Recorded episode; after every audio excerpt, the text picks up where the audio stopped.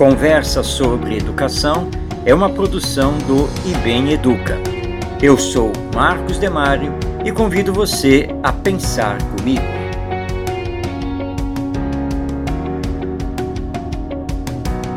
Diz o educador Pierre Furter: para que as crises possam ter momentos frutíferos, torna-se necessário ao homem ter uma visão esperançosa de sua existência.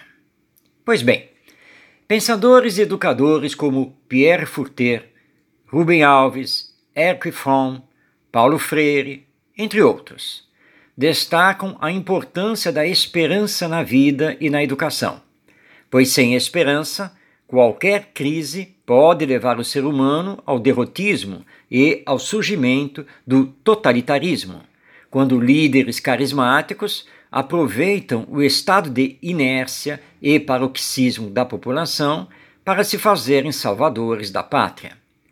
Toda crise é prenunciadora de transformação, de um novo tempo que se faz iniciar através de um processo de transição, motivo pelo qual a esperança é muito importante, para que saibamos bem aproveitar esse momento e dele fazer surgir novos tempos. A esperança é diferente do otimismo. A pessoa otimista vive dos fatos exteriores. Portanto, quando estes estão precários, ela se entrega ao pessimismo. A pessoa esperançosa vive da sua força interior. Então, quando os fatos estão ruins, ela avança mesmo assim para transformá-los para melhor. A esperança deve aceitar a crítica e o desafio, levando-nos a uma tomada de consciência das nossas carências, para agir na transformação das mesmas. Somos seres não perfeitos, não acabados, em constante crescimento, sempre diante de novos conhecimentos e aprendizados, vivendo dinamicamente em interrelacionamentos com os outros e com a natureza. Ou seja, somos aperfeiçoáveis. Portanto, nunca podemos perder a esperança, pois ela é a virtude que nos garante ser possível continuar a viver, superando obstáculos e promovendo o novo.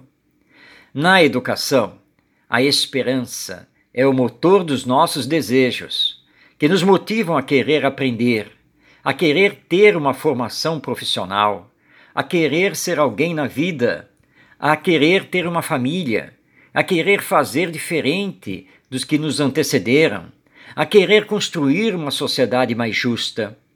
A educação somada à esperança desperta em nós os sonhos, animando a vida e fazendo com que sejamos reflexivos, não aceitando qualquer coisa que queiram nos impor.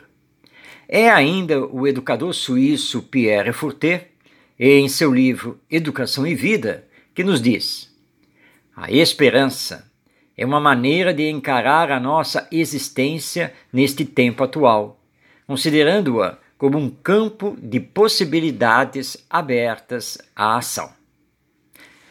Então, muito mais do que proporcionar conhecimento intelectual sobre diversos assuntos, temas e ciências, a educação deve trabalhar para que o ser humano tenha esperança e a utilize para transformar a vida e a humanidade, com visão global, agindo numa sociedade em evolução constante.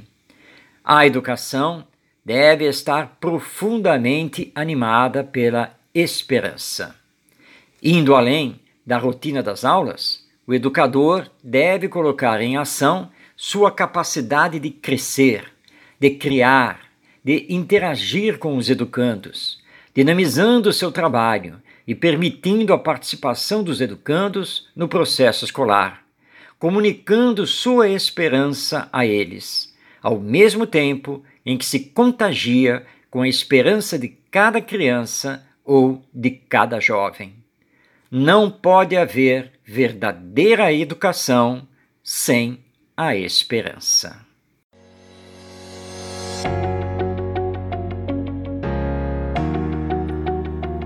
Este é o podcast Conversa sobre Educação, disponível no site do IBEM Educa eu sou Marcos Demário e até nossa próxima conversa.